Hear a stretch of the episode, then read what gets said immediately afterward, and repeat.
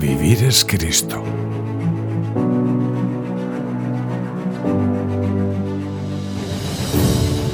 ¿En qué consiste ser cristiano? Hay muchos modos de responder a esta pregunta. Tal vez uno de los más sintéticos sea el que se repite en las cartas de San Pablo. Ser cristiano es vivir en Cristo, vivir nuestra vida con Él, vivir su vida en la nuestra. En Él nos eligió Dios antes de la fundación del mundo para que fuésemos santos. En Él somos bautizados para tomar parte en su muerte y su resurrección. En Él llegamos a ser una nueva criatura. La vida en Cristo nos lleva a superar los límites de una existencia encerrada en nosotros mismos. Nos abre al horizonte de la comunión con Dios y con la gente que nos rodea, dejando atrás la insatisfacción que traen los afanes exclusivamente mundanos. Nos otorga una nueva esperanza que actúa en nuestra vida diaria y al mismo tiempo se proyecta más allá de la muerte. Ninguno de nosotros vive para sí mismo y ninguno muere para sí mismo. Si vivimos, vivimos para el Señor. Si morimos, morimos para el Señor.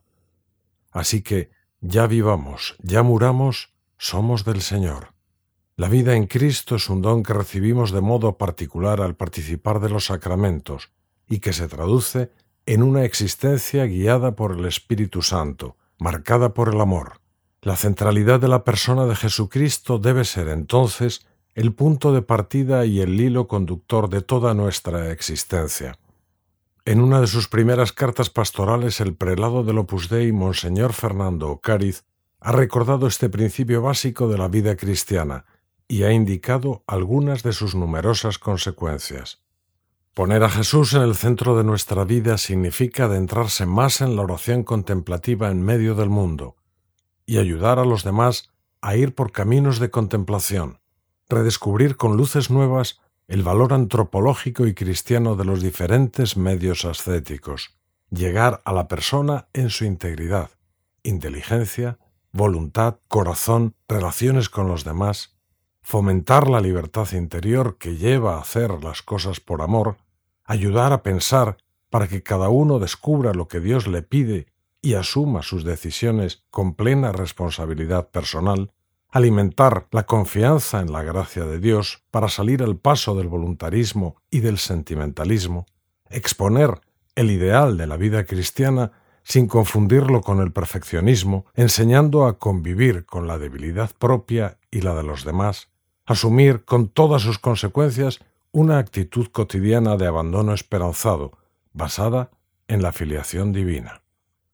Así se fortalece el sentido de misión de nuestra vocación, con una entrega plena y alegre, porque estamos llamados a contribuir con iniciativa y espontaneidad a mejorar el mundo y la cultura de nuestro tiempo, de modo que se abran a los planes de Dios para la humanidad. Cogitaciones cordes ellos los proyectos de su corazón, que se mantienen de generación en generación. Los párrafos siguientes de la misma carta añaden otros aspectos que se derivan de la centralidad de Jesucristo en nuestra vida, como la necesidad de tener el corazón desprendido de los bienes materiales, de modo que seamos verdaderamente libres para amar, y el amor a la Iglesia, que nos moverá a procurar recursos para el desarrollo de las labores apostólicas, y a promover en todos una gran ilusión profesional. También se considera el sentido de misión de quien se sabe llamado por un Dios que es amor y que pone en nosotros el amor para amarle y amar a los demás. Porque para compartir el don que hemos recibido, el mundo parece pequeño y el tiempo demasiado poco. La oración contemplativa en el mundo que Monseñor Ocariz enuncia como primera de las consecuencias de esta centralidad de Cristo en la vida de los creyentes encontró un primer desarrollo en una serie de artículos publicados en la web del Opus Dei y recogidos más tarde en el libro Nuevos Mediterráneos.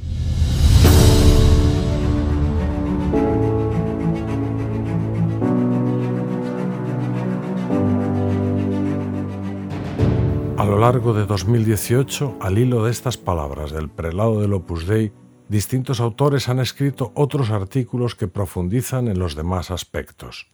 Estos textos, publicados también en la web del Opus Dei, se ofrecen ahora en este libro para facilitar su lectura y apreciar su conexión temática.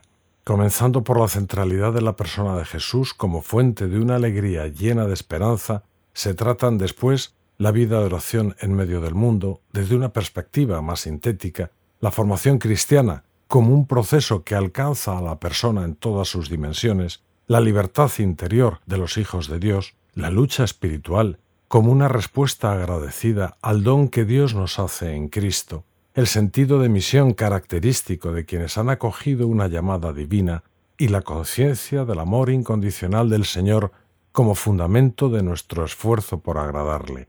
Ciertamente quedan muchos temas por tratar, e incluso los que aquí se abordan podrían ser objeto de mayor profundización. No hemos querido, sin embargo, intentar agotar un argumento que en sí mismo es inabarcable. En cambio, tenemos la ilusión de que los textos aquí recogidos sean una invitación para que los lectores deseen adentrarse cada vez más en el misterio de un Dios que nos sale al encuentro, de modo que todos podamos decir con San Pablo, para mí, el vivir es Cristo.